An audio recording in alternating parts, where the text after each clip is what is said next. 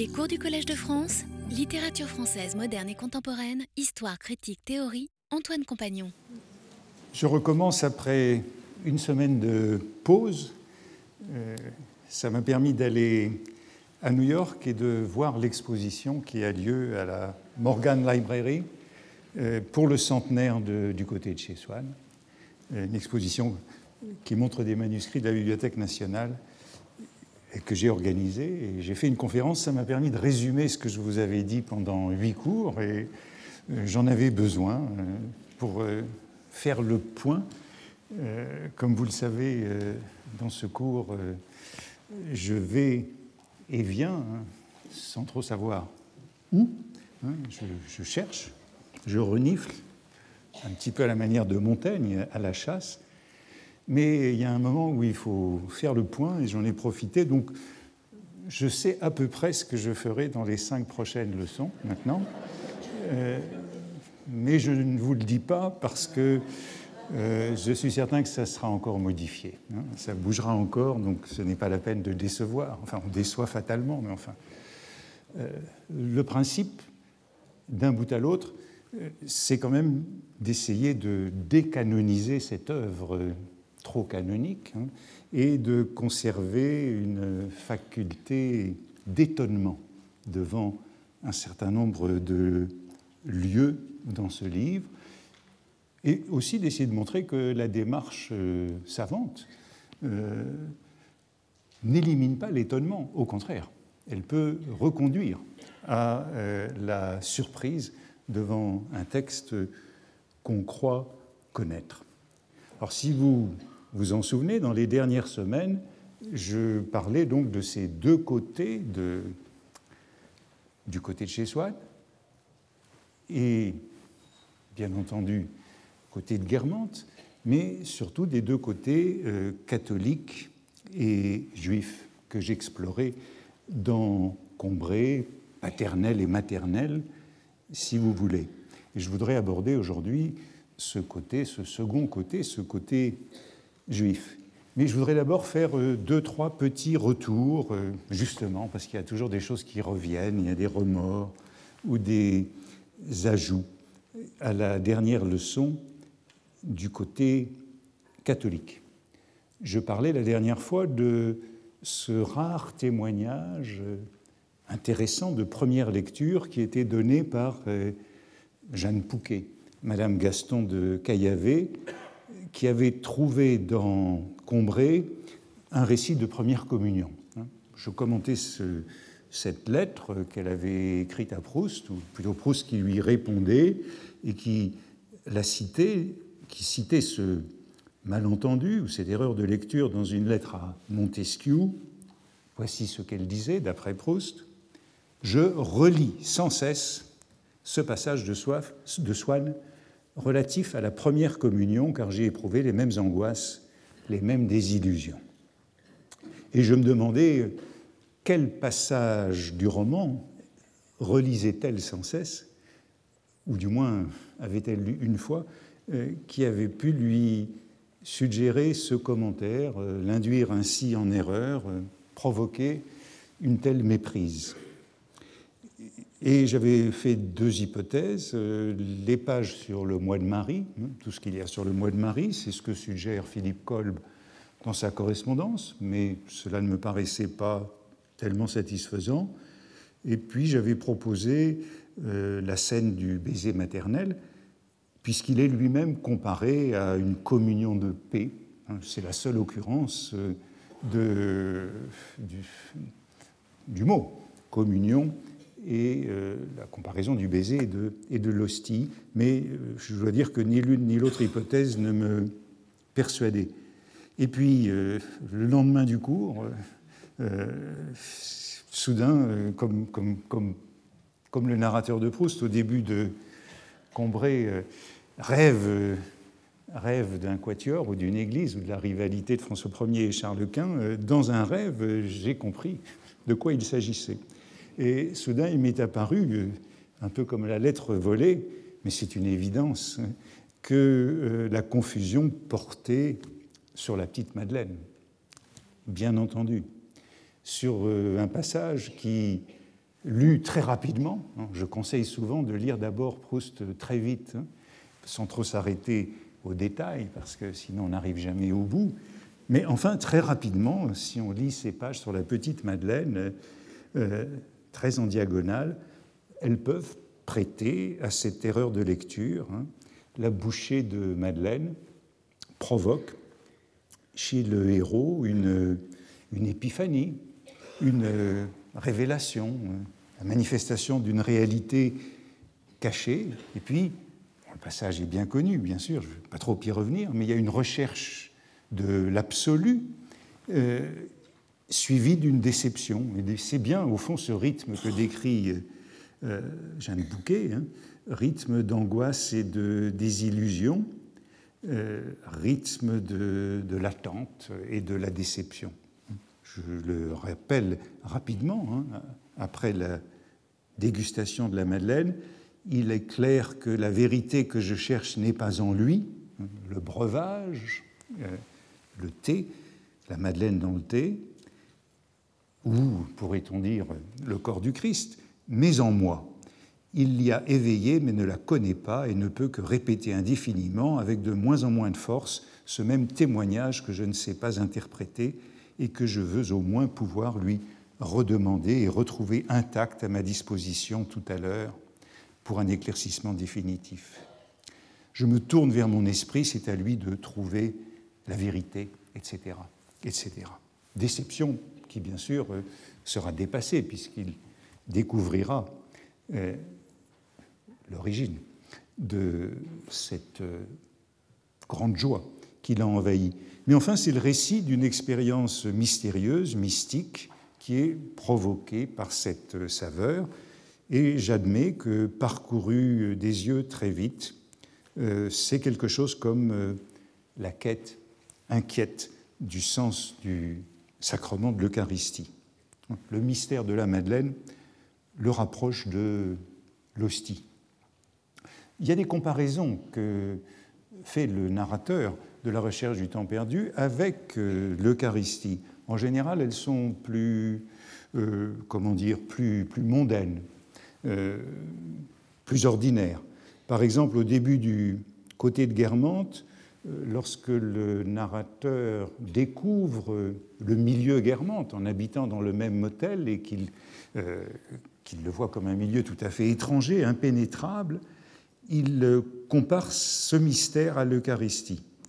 La présence du corps de Jésus-Christ dans l'hostie ne me semblait pas un mystère plus obscur que ce premier salon du faubourg situé sur la rive droite et dont je pouvais, de ma chambre, entendre battre les meubles le matin. Donc cette fois-ci, c'est une comparaison euh, mondaine, si l'on veut.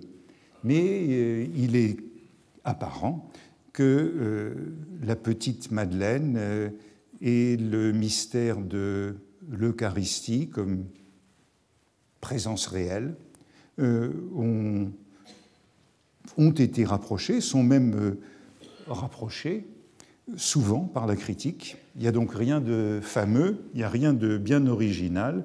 Au fond, c'est un lieu commun de la critique que de rapprocher la Madeleine et l'Eucharistie, au point que certains commentateurs tout à fait contemporains n'hésitent pas à parler de l'Eucharistie de la petite Madeleine. Au fond, euh, c'est cela que Jeanne Pouquet euh, anticipait. Elle anticipait la critique d'aujourd'hui. C'est pourquoi il faut la prendre un peu au sérieux. Proust lui-même, d'ailleurs, dans l'adoration perpétuelle, dans le temps retrouvé, euh, rapproche la mémoire involontaire et l'Eucharistie. Et bon, il y a beaucoup de termes mystiques dans, euh, dans le temps retrouvé, dans l'adoration perpétuelle, mais voici le passage où, me semble-t-il, le, rapprochement est le plus net. C'est un passage bien connu du temps retrouvé encore, mais qu'un bruit, qu'une odeur déjà entendue ou respirée jadis le soit de nouveau, à la fois dans le présent et dans le passé, réels sans être actuels, idéaux sans être abstraits, aussitôt l'essence permanente et habituellement cachée des choses se trouve libérée et notre vrai moi, qui parfois depuis longtemps semblait mort, mais ne l'était pas entièrement, s'éveille, s'anime en recevant la céleste nourriture qui lui est apportée. Une minute affranchie de l'ordre du temps a recréé en nous, pour la sentir, l'homme affranchi de l'ordre du temps. Donc la révélation a bien lieu cette fois dans cet affranchissement du temps et l'expression que Proust utilise est recevoir la céleste nourriture.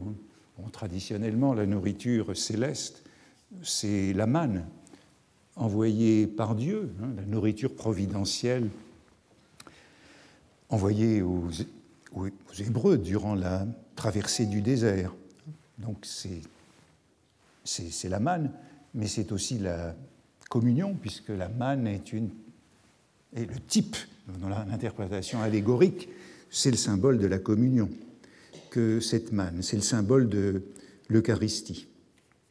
Et je trouve cette comparaison, encore, chez, un critique, euh, Alberto Anguissola, notre collègue italien qui a édité euh, l'œuvre de Proust, et qui, dans un article où il analyse l'épisode ben, l'épisode des pavés de la cour de l'hôtel de Guermantes, dans le temps retrouvé, ces pavés qui rappellent le baptistère de Saint-Marc à Venise. Bon, il a un développement sur le baptême, justement, que j'évoquais la dernière fois. Hein, c'est le baptistère qui est rappelé, et il ajoute à ce propos hein, de, cette, de cette mémoire involontaire du baptistère, il devient alors évident, par analogie, que la petite Madeleine, elle aussi, a quelque chose de sacramentel. C'est une petite Eucharistie domestique, c'est-à-dire une Pâque juive célébrée en famille. Dans un article qui est intitulé Pèlerinage proustien à Venise. Bon, je ne sais pas si l'allusion à la Pâque juive est ici pertinente, et j'en suis pas absolument sûr.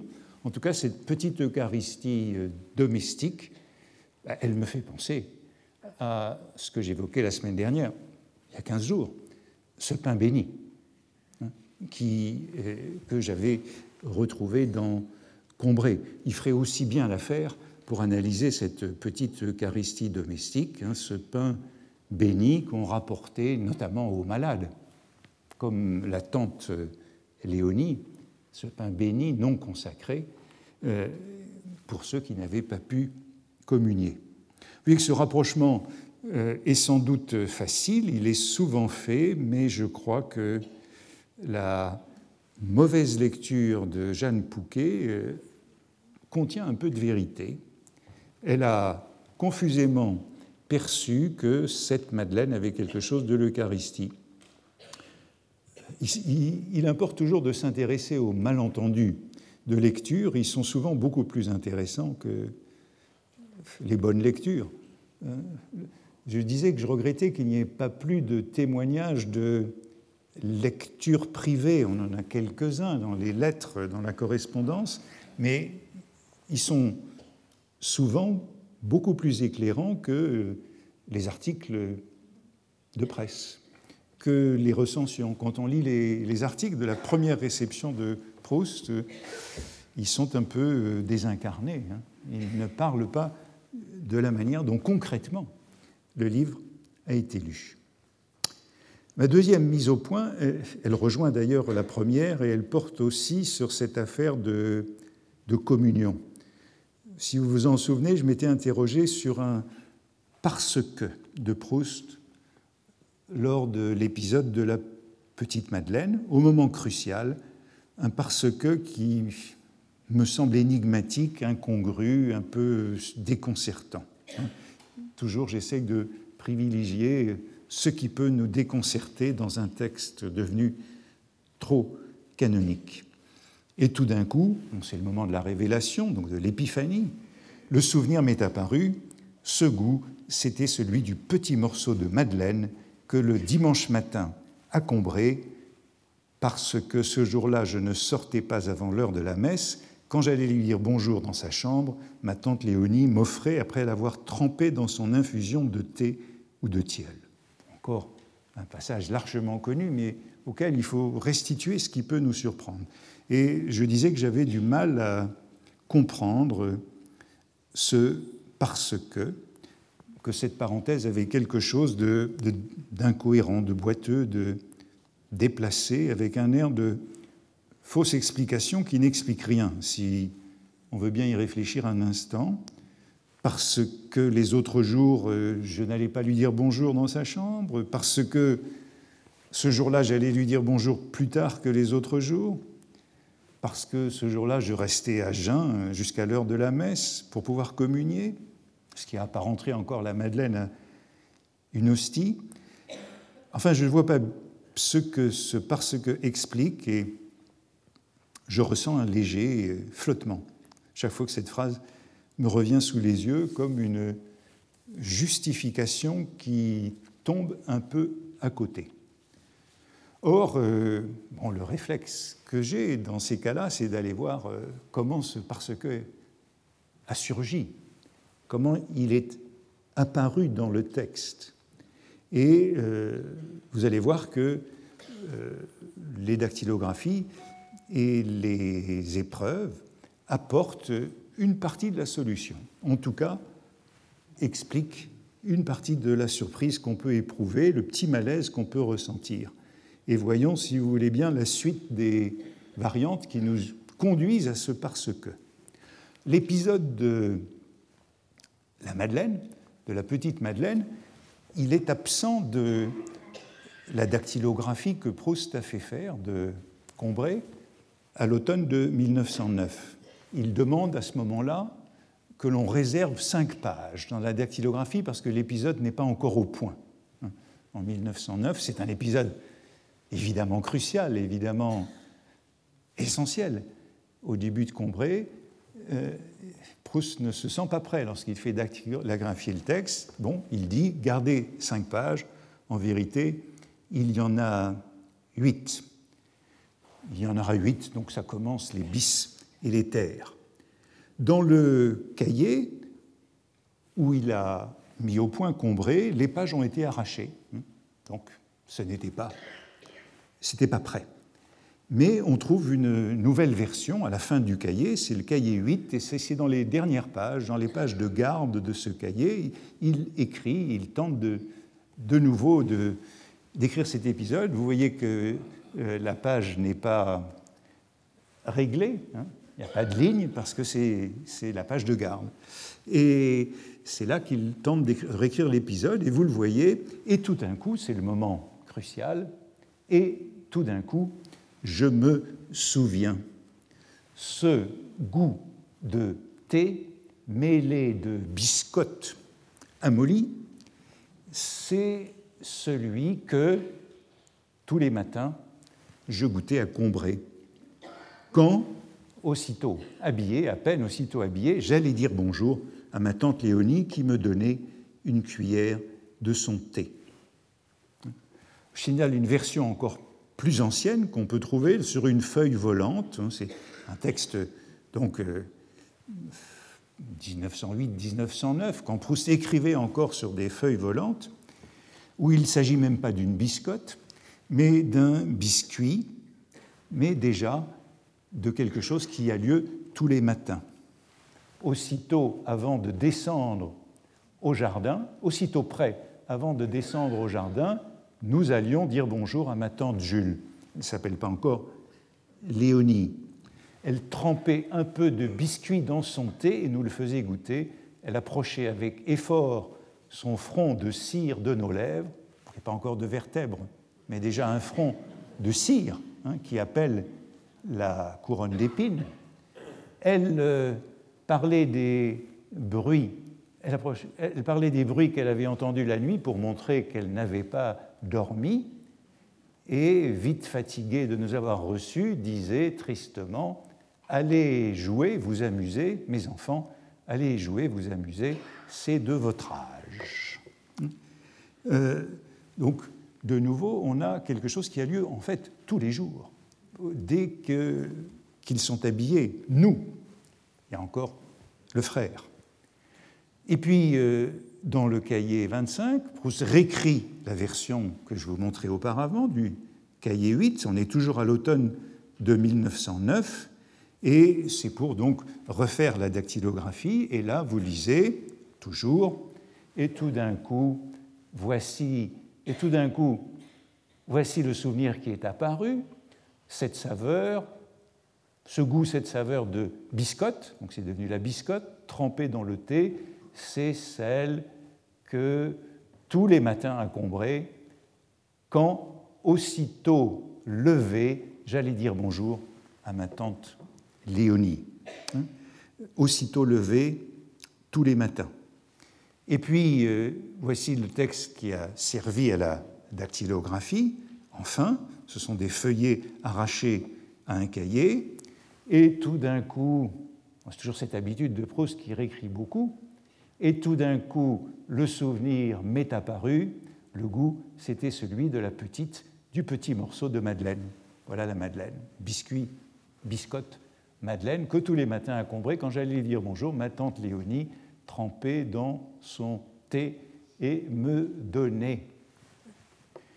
Euh, donc on est passé à la Madeleine, mais c'est toujours tous les matins. Et voici euh, la dactylographie faite d'après ce texte, où vous voyez la même chose. Euh, j'allais dire, bon, ce goût, c'était ce, et tout d'un coup le souvenir est apparu, ce goût c'était du petit morceau de Madeleine que tous les matins à Combray, quand j'allais lui dire bonjour, dans sa chambre, ma tante Léonie me donnait, m'offrait, l'après avoir trempé dans son thé. Et là, on a cette nouvelle introduction du tilleul, dans son infusion de thé, tantôt de thé et tantôt de tilleul, de thé ou de tilleul. Et puis voici la deuxième dactylographie qui a servi à l'impression, où cette version s'est fixée, j'allais dire un jour dans sa chambre, ma tante Léonie me donnait, m'offrait, après l'avoir trempé, dans son infusion de thé ou de tilleul. Donc on est toujours à quelque chose qui a lieu tous les matins. Tous les matins. Et enfin, voici les placards. Les placards et la modification qui apparaît et qui est en effet importante. Et tout d'un coup, le souvenir m'est apparu. Ce goût, c'était celui du petit morceau de Madeleine que le dimanche matin. Et c'est le dimanche matin qui appelle parce que ce jour-là, je ne sortais pas de bonne heure avant l'heure de la messe en correction. Vous voyez que de la première version de ces textes aux dactylographies, la scène, euh, qu'il s'agisse du biscuit, de la biscotte ou de la madeleine, avait lieu tous les matins, aussitôt habillé. Le héros entrait dans la chambre de sa tante. Or, c'est donc très tardivement qu'est introduite cette diversion. La scène n'a plus lieu tous les jours de la semaine, mais seulement le dimanche. Et on sait que tout le début de Combray, c'est la journée du dimanche. Après, ça sera le samedi, mais tout le début de Combray, c'est le dimanche. Ça se concentre autour d'un dimanche. Et ça n'a donc plus lieu de bonne heure, mais à un moment indéterminé de la matinée, en attendant l'heure de la messe au cours d'une matinée d'attente un peu vaine. Et cela fait de la Madeleine quelque chose de non plus ordinaire, mais euh, relativement exceptionnel, comme tous les dimanches, en tout cas plus rare. Je crois qu'il y a là quelque chose d'intéressant, puisque c'est au fond la même chose qui transforme le biscuit ou la biscotte en madeleine, et les jours ordinaires de la semaine, le quotidien, en euh, dimanche. Un petit peu comme euh, le pain béni devient brioche les jours de fête. Hein. C'est la même distinction. Et cela rapproche en effet ce rite de la Madeleine de la messe. Cela renforce la cohérence de tout ce début de Combray avec ce sacrement de l'Eucharistie. Mais vous voyez que parce que reste bien insaisissable, bien elliptique, et que la justification qui est proposée euh, n'en est pas une. On ne voit pas en quoi elle explique le dimanche matin, euh, sinon par euh, quelques hypothèses implicites. La leçon que je peux en retenir, c'est que lorsqu'on regarde les cahiers, manuscrits, dactylographie, épreuves, ben, ça peut nous expliquer comment le texte est devenu ce qu'il est, mais en tout cas, ça ne résout pas la question de l'interprétation quand on est devant le texte tel qu'il est devenu. et il faut donc préserver les petites surprises que nous pouvons avoir. Ce qui est intéressant, c'est de voir aussi que, aussitôt que la Madeleine n'a plus lieu que le dimanche et non les jours de semaine, eh bien, il y a d'autres corrections qui étayent, qui cimentent le texte pour en faire un rite du dimanche matin. Et plusieurs corrections, un peu plus loin, euh, vont ainsi transformer le texte. Par exemple, euh, ceci, c'est lorsque la tante Léonie renvoie le héros le jour des vertèbres, après lui avoir donné un petit morceau de Madeleine, voyez la correction que Proust introduit dans les épreuves en même temps. Allons, mon pauvre enfant, c'est les, les, vertèbres au-dessus, allons, mon pauvre enfant, va-t'en, va jouer, va-t'en, va te préparer pour la messe. Maintenant, cela n'a plus lieu que le dimanche, cet épisode. Et un peu plus bas, même chose, il est question du clocher de Saint-Hilaire.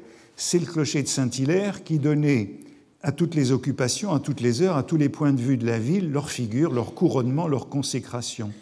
De ma chambre, je ne pouvais apercevoir que sa base, qui avait été recouverte d'ardoise, mais quand le dimanche, je le voyais, je les voyais par une chaude matinée d'été flamboyer comme un soleil noir, je me disais, mon Dieu, 9 heures, il faut se préparer pour aller à la grand-messe si je veux avoir le temps d'aller embrasser ma tante Léonie avant. Eh bien, là aussi, euh, c'est une addition qu'on voit apparaître seulement dans les épreuves. Si je veux avoir le temps d'aller embrasser ma tante Léonie avant. Ainsi, vous voyez que le texte, euh, par une série de petites corrections ça et là, hein, des étés, des contreforts, euh, font allusion à cette visite qui n'a plus lieu que le dimanche matin, et cela se fait au dernier moment sur ces placards. Une fois que la scène de la petite Madeleine n'a plus lieu que ce jour-là, eh bien, il y a toute une petite série de corrections à opérer euh, qui la rendent plus exceptionnelle.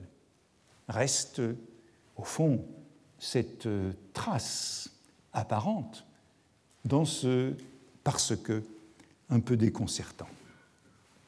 Enfin, troisième courte euh, apostille à ce que je disais la dernière fois, plusieurs personnes m'ont interrogé sur un détail orthographique. Pourquoi pain béni prend un T et euh, brioche béni n'en prend pas? Brioche béni.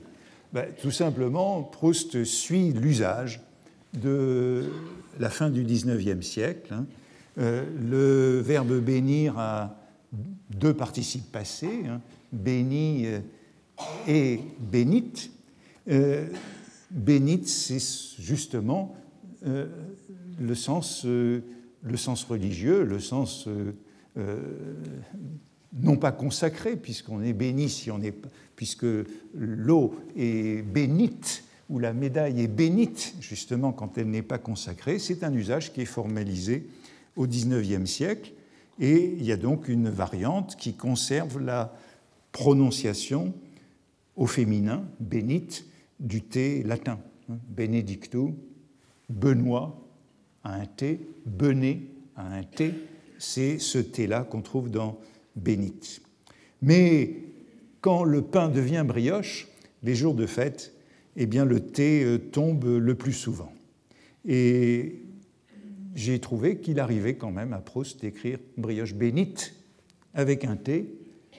C'est dans le texte qui est à l'origine de tout cela, c'est dans Journée de lecture, la préface de Sésame et l'hélice, où on a une sorte de d'ébauche de, Combray, où euh, Proust écrit à propos de l'église qui annonce celle de Combray L'église villageoise et pourtant historique, séjour magique du bon Dieu, de la brioche bénite, des saints multicolores et des dames des châteaux voisins qui, les jours de fête, venaient à la messe euh, en s'arrêtant à la pâtisserie. Dans ce bout de phrase, on a toute l'amorce de Combray. Hein. Euh, l'église villageoise, euh, les saints multicolores, dans les vitraux de l'église, les dames des châteaux qui viennent à la messe, hein, Madame de Guermantes, et vous voyez que la brioche bénite est bien quelque chose de tout à fait fondamental dans le développement de ce Combray. Mais dans Combray, Proust a préféré brioche bénie, c'est-à-dire moins ritualisée. J'arrête là avec ce côté euh, catholique évoqué jusqu'ici de Combray. On pourrait évidemment continuer assez longtemps. Euh, il y a quelques semaines, je l'avais proposé, j'avais proposé de l'appeler un côté anti anticlérical, hein, comme je crois qu'on peut le définir. Hein. Euh, et je disais, Proust a été Dreyfusard, mais ni anticlérical, ni antimilitariste, et c'est ce côté anti-anticlérical qui à mon sens, justifie cette intense présence de ce système catholique au début de Combray. Et je passe de l'autre côté, du côté juif, et encore une fois avec euh, ce que j'indiquais l'autre fois comme euh, cette question d'un lecteur euh, candide qui découvre, qui découvre peu à peu l'identité de Swann, et de manière indirecte, puisque c'est ce passage déjà mentionné. Hein, mon grand-père, c'est l'arrivée de Bloch hein, à la Combrèche, dans la famille. Mon grand-père, il est vrai, prétendait que chaque fois que je me liais avec un de mes camarades, plus qu'avec les autres, et que je l'amenais chez nous, c'était toujours un juif, ce qui ne lui eût pas déplu en principe, même son ami Swann était d'origine juive, s'il n'avait trouvé que ce n'était pas d'habitude parmi les meilleurs que je le choisissais. Et là aussi, euh, lorsque j'évoquais cette phrase il y a quelques semaines, euh, j'avais avoué mon trouble lié à ce mot même, même qui, qui, qui là aussi, me déconcertait un peu, ce même au sens de en effet, hein, euh, la meilleure preuve en est que, j'y entendais plutôt un même que, un peu populaire, à moins qu'on ait une réponse à une objection non formulée. Hein. Euh, il était en principe, ça ne lui pas déplu, mais en fait, hein, euh, répondant à une question implicite, on pourrait imaginer ce même.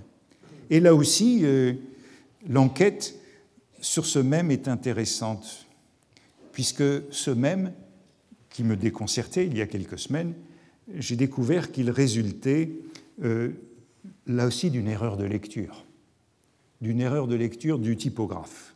Et Proust a ensuite adapté l'erreur de lecture du typographe. Dans la dactylographie, euh, cette dactylographie de Combray, euh, Proust déplace des pages qui concernaient l'arrivée de Swann dans la famille pour décrire l'arrivée de Bloch. Hein. C'est Swann qui était accueilli par les allusions antisémites du grand-père qui fredonnaient des airs euh, d'opéra.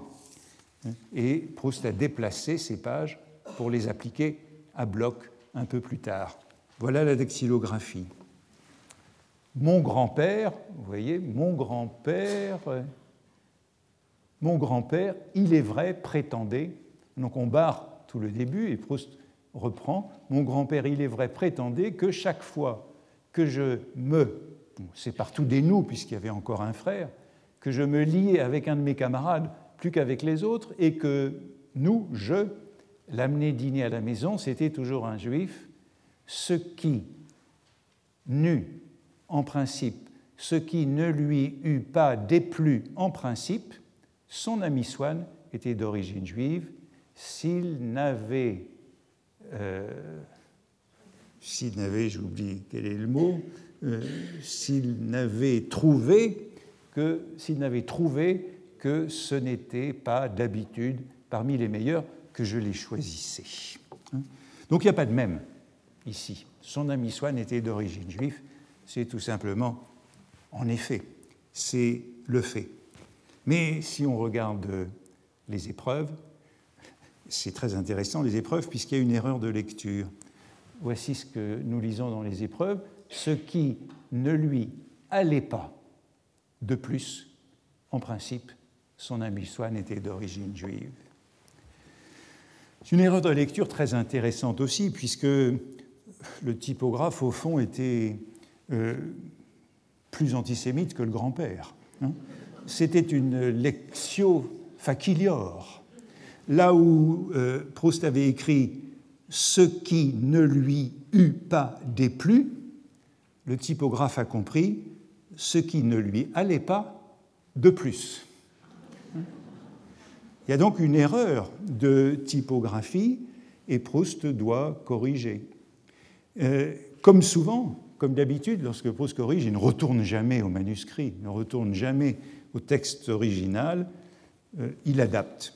Euh, lorsque, au moment des éditions de Proust, j'avais appelé ça des corrections d'auteur obligées. Il est obligé de corriger puisque la dactylographie ou la typographie a fait une erreur. Et il corrige, il corrige, il a un peu de mal à corriger. Ce qui ne lui, ne lui allait pas, ça ne va pas. Il, il recherche ce qui ne lui plaisait, celui, ce qui ne lui déplaisait, ce qui ne lui eût pas absolument trop déplu. Ce qui ne lui, les variations, ce qui ne lui eût pas déplu. Et puis alors, à la place du de plus, on voit le même qui s'inscrit ici. Donc le même est une transformation du de plus du typographe, d'où euh, cette petite incongruité, petite euh, étrangeté. Euh, consultant la traduction anglaise, ce même a été traduit par Indeed, par Scott Moncrief en 1922, un Indeed qui veut dire bien en effet, hein, en effet, ce qui est le seul sens qu'on peut donner à ce même, trace du de plus, ajustement de ce de plus. Mais continuons sur ce passage bien connu, hein, aussi après euh, ce même, quand j'amenais un nouvel ami, il était bien rare qu'il ne fredonnât pas au Dieu de nos pères, de la juive, ou bien Israël rompt ta chaîne, ne chantant que l'air, naturellement, Tilalam, Talam, Talim, mais j'avais peur que mon camarade ne le connût et ne rétablît les paroles. Avant de les avoir vues, rien qu'en entendant le nom, qui bien souvent n'avait rien de particulièrement israélite, il devinait non seulement l'origine juive de ceux de mes amis qu'il était en effet, mais même ce qu'il y avait quelquefois de fâcheux dans leur famille. Bon, il y aurait beaucoup à dire sur ce tilalam talam talim, hein, euh, qui est peu ordinaire comme euh, transcription d'un fredonnement. Hein. En français, quand on fredonne, on, écrit euh, tralalalaler, hein, traderidera. Euh, ce tilalam talam talim me fait plutôt penser à une psalmodique, à un fredonnement. Hein. Et peut-être que j'y reviendrai. Euh, il me fait penser à un de ces cris de Paris qu'on trouve au début de La prisonnière. Hein. Euh, par exemple, le cri de Paris du, du rétameur. Tam, tam, tam, c'est moi qui rétame. Même le macadam, c'est moi qui mets des fonds partout, qui bouche tous les trous. Trou, trou, trou.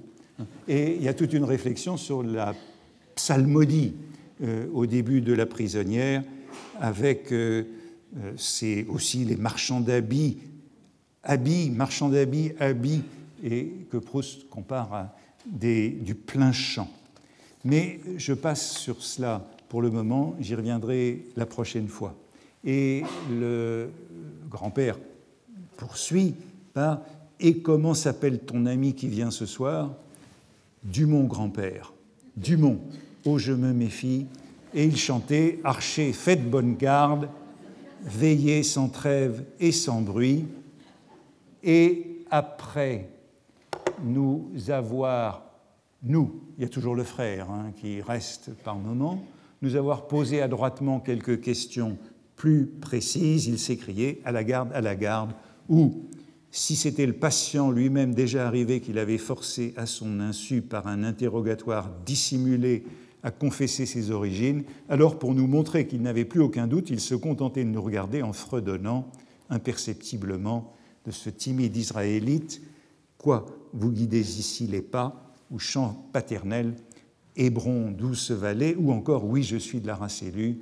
Ces petites manies de mon grand-père n'impliquaient aucun sentiment malveillant à l'endroit de mes camarades. Mais Bloch avait déplu pour d'autres raisons. Bon, le narrateur, ici, montre beaucoup d'indulgence pour ces euh, petites manies du grand-père, hein, pour ses habitudes ridicules, un peu agaçantes, qui euh, débusquent euh, les Juifs comme si de rien n'était, et le narrateur le dédouane bien vite. Alors je le disais, dans les brouillons, c'est pour Swann, dans le texte définitif, c'est pour Bloch. Euh, mais euh, euh, l'identité de Swann n'est donc donnée que dans une parenthèse, et jusque-là, jusque-là les indices sont, sont, absents. Par exemple, on a ce trait d'esprit de Swann dans les toutes premières pages de Combray, hein, qui est du côté de l'apologie de la religion chrétienne. Hein. C'est Swann qui dit dans la conversation en famille, du moment que nous déchirons fiévreusement chaque matin la bande du journal, alors on devrait changer les choses et mettre dans le journal, moi je ne sais pas, les pensées de Pascal. Il détacha ce mot d'un ton d'emphase ironique pour ne pas avoir l'air pédant, et c'est dans le volume doré sur tranche que nous n'ouvrons qu'une fois tous les dix ans, que nous dirions les nouvelles mondaines. Swann était donc jusque-là euh, un amateur de l'apologie de la religion chrétienne, un mondain qui ne plaisante pas avec la religion. Eh bien, tout cela, c'est très différent de tout ce qu'on pouvait trouver euh, dans les brouillons de Combray, dans les plus anciens cahiers, dans les plus anciens cahiers, dans les cahiers de, Sainte-Beuve, dans les cahiers euh, donc, du début de 1909, euh, lors du drame du coucher, au début de Combray, euh, la couleur était tout de suite annoncée. Voici l'arrivée de Swann à Combray. Monsieur Swann, heureusement, ne venait plus souvent depuis son mariage, tel que je l'ai connu par moi-même, tel que je l'ai surtout connu plus tard par tout ce qu'on m'en a raconté, c'est un des hommes dont je me sens le plus près et que j'aurais pu le plus aimer. Monsieur Swann, beaucoup plus jeune, Monsieur Swann était juif. Beaucoup plus, il était, quoique beaucoup plus jeune, le meilleur ami de mon grand-père, qui pourtant n'aimait pas les juifs. Les choses donc au moment de ces cahiers Sainte-Beuve, sont, assez, euh, sont beaucoup plus nettes que dans le texte définitif. C'était chez lui une de ses petites faiblesses, de ses préjugés absurdes, comme il y en a précisément chez les natures les plus droites, les plus fermes pour le bien. Et suit une liste d'autres préjugés possibles. Et puis vient l'idée mon grand-père prétendait que chaque fois que nous ramenions du collège un nouveau camarade, euh, c'était toujours un Israélite. On est donc en présence du frère, suivent les mimiques du grand-père et les fredonnements pour Swann, et donc non pas encore pour Bloch. Et, euh, euh, et à propos de ces fredonnements, il devinait il devinait leur race, origine juive, dont il a pu plus tard connaître toute la grandeur, toute la noblesse, de nos nouveaux camarades avant de les avoir vus, jusque sous des noms qui n'avaient rien d'israélite, Dumont, Dumont, je me méfie. certains commentateurs ont interprété ce Dumont comme une variante ironique sur euh, Drummond. Hein. Euh, Drummond, Drummond, je me méfie. J'y vois plutôt la traduction d'un berg allemand, hein. ce berg qu'on trouverait aussi dans Bergotte et dans Berger et dans un son qui plaît beaucoup à Proust.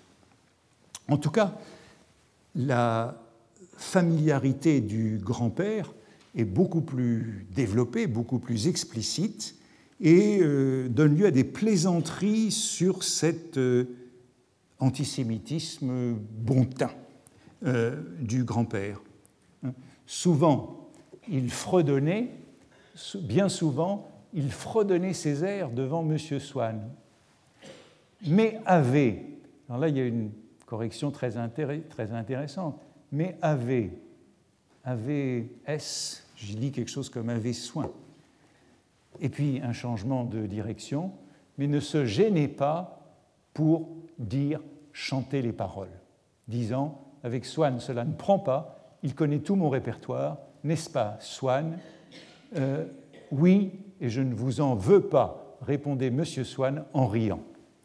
On rit de tout cela. Vous apprendrez un jour que tout ce que vous respectez et dont vous croyez les Juifs dépourvus, la générosité, la charité, la solidarité, le pardon des injures, la probité, la délicatesse, jusqu'à continuer d'aimer ceux qui vous frappent, ce sont, euh, euh, ce euh, justement les vertus juives.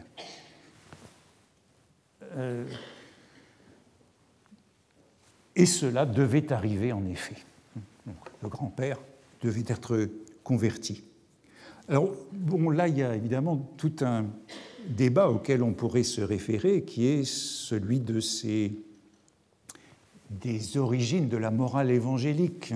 Toutes les théories du franco-judaïsme à la fin du XIXe siècle, euh, c'est cette thèse-là qu'affirme Proust, c'est cette thèse-là que reprend Proust. Hein. Toutes les euh, vertus du sermon sur la montagne euh, sont celles qu'on peut trouver dans la morale notamment essénienne.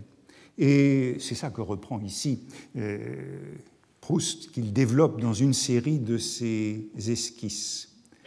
Euh, donc on a là, dans ce début, une thèse beaucoup plus ferme, réaffirmée dans, Proust l'a réécrit dans ce même cahier, hein. c'est une chose bizarre de penser que M. Swann était le meilleur ami de mon grand-père, bien que plus jeune, car M. Swann était israélite. Donc toujours ce choc qui doit être euh, expliqué. Euh, et le, Proust cherche à l'expliquer. Comment se fait-il qu'il puisse y avoir cette amitié? Et voici l'explication proposée. Les parents, le père de M. Swann était un associé d'agent de change d'une assez grande fortune. Et en somme, sa qualité de juif passait à peu près inaperçue parce qu'il ne fréquentait que des catholiques et donner tout au plus aux personnes curieuses l'envie de lui demander si c'était vrai que les Juifs étaient forcés de manger un enfant vivant un certain jour. Hein. un enfant vivant, ajouté euh, dans l'interligne. À l'époque de ces cahiers Sainte-Beuve, vous le voyez, Swann était donc beaucoup plus juif, avec cette fierté de l'identité juive, faisant venir toutes les vertus chrétiennes de euh, la morale des prophètes.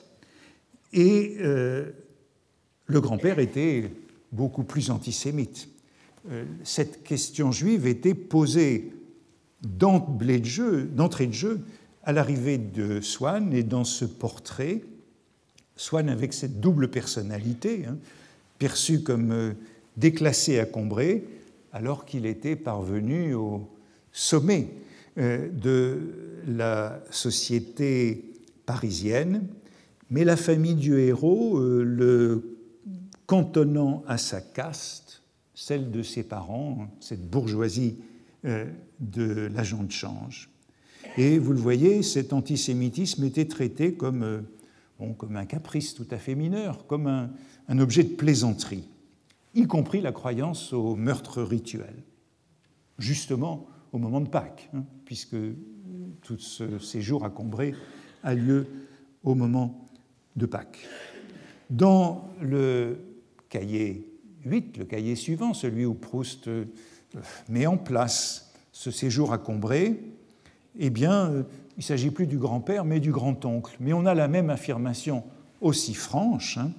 Monsieur Swann, quoique beaucoup plus jeune que lui, était le meilleur ami de mon grand-oncle, et c'est assez bizarre, pour plusieurs raisons, dont la première, la plus, l'une, c'était que M. Swann était juif et que mon grand-oncle n'aimait pas les juifs.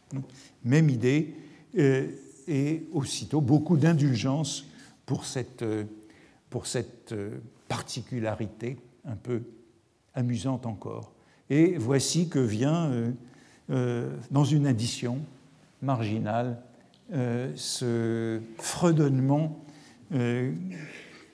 qui m'amuse, qui me surprend un peu. Vous voyez qu'il était beaucoup plus long. Tilalam, ta, talam, euh, talam, talam, talam, talam, talim, talilalam. Euh, fredonnement largement développé dans cette addition euh, qui fait craindre euh, au héros et à son frère que les, leurs camarades reconnusent l'air. Et la réaction de, de Soigne à ces manies petite manie antisémite du grand-oncle est aussi très intéressante, puisque euh, Proust doit rechercher la formule juste, hein.